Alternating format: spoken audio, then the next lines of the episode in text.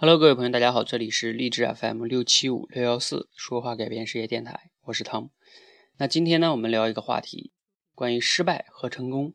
我们在很小的时候啊，在学校的时候都学过一句话：失败就是成功之母。那我不知道你对于这句话是否认可呢？你自己过去的经历中有过类似于这样的证明吗？失败是你的成功之母吗？那至少这句话呢，不一定都对，对吧？那最近呢，看了一篇文章，万维刚写的。他说，他的文章的标题叫“失败不是成功之母，成功才是成功之母”。好，那他在这里边呢，谈到了一个观点哈。他说，很多的时候啊，有可能我们自己的失败不一定是自己成功之母，但是别人的失败呢，可能会是你成功之母。为什么呢？因为啊，你看到别人的失败呢，也会能总结出一些教训和经验，然后指导自己不要再犯那个错误。就像以前马云，我听过他讲话，他就讲，他说，呃，每个企业成功的就是方法和经验会有很多种，但是呢，大部分企业失败就那么几点。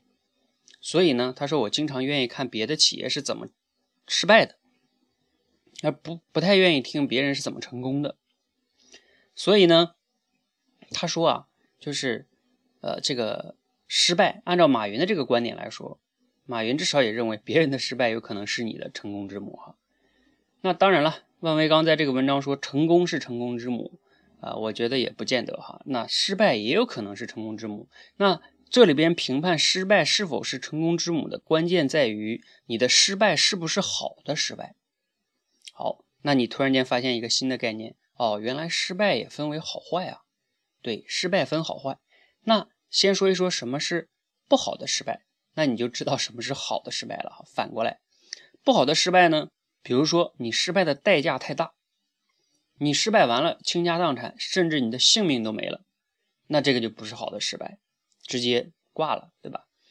还有一种失败是什么呢？就是你没有及时的纠正。大家应该也身身边，包括自己，可能也会有这样的经历哈，就是。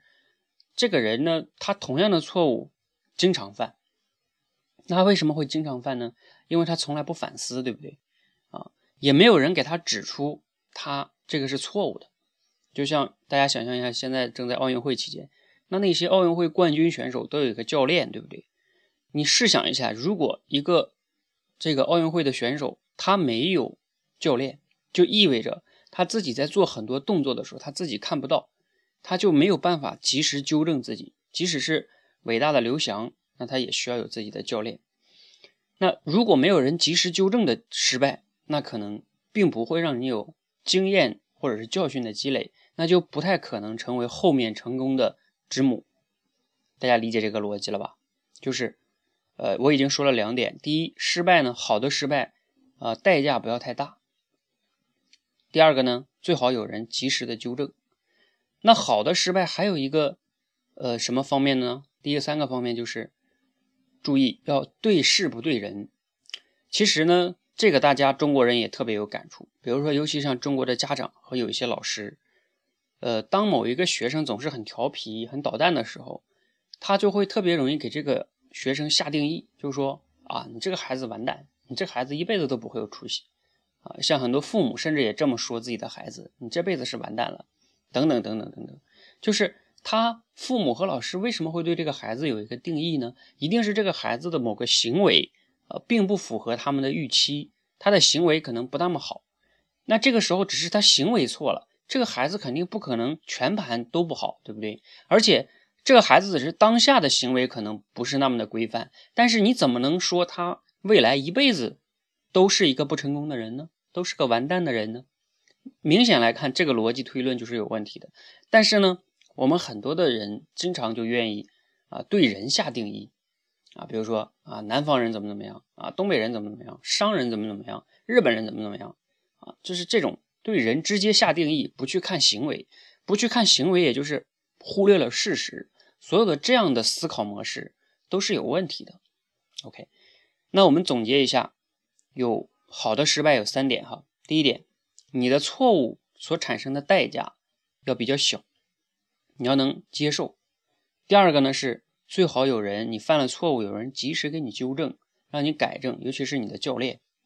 那第三个呢，就是我们在面对无论是自己的这种错误和失败也好，还是别人的，记得对事不对人，你不要对人家人轻易的下定义啊，这个是非常不好的。所以呢，如果你满足了这三个条件，你的失败就是好的失败啊，有人呢给你纠正，对吧？然后呢，你就可以及时的吸取教训，然后只是从事情的层面上，并没有否定你这个人啊，你的代价又没那么大。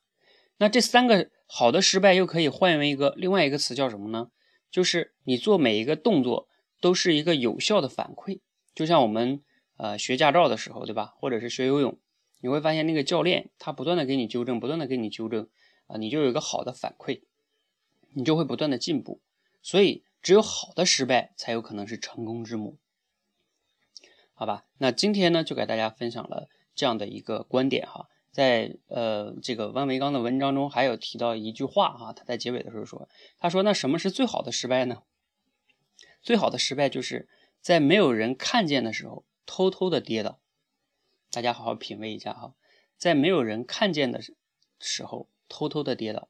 但这里边呢，我还是希望给他加一个呃就是条件哈，就是在除了教练以外，没有其他人看见的时候偷偷的跌倒，你会发现。所有的那些奥运会冠军，我相信哈，教练一定是看到了他们很多失败的那个地方，然后呢，教练给他们指指正。但是呢，其他的人啊，在训练那个时候，没有人看到过他们不好的一面啊。我们普通人看到的那些奥运会冠军，都是他们得了是吧？得了这个冠军的时候，站在讲台上，对吧？那么的光荣，那么的风，就是有有风采哈。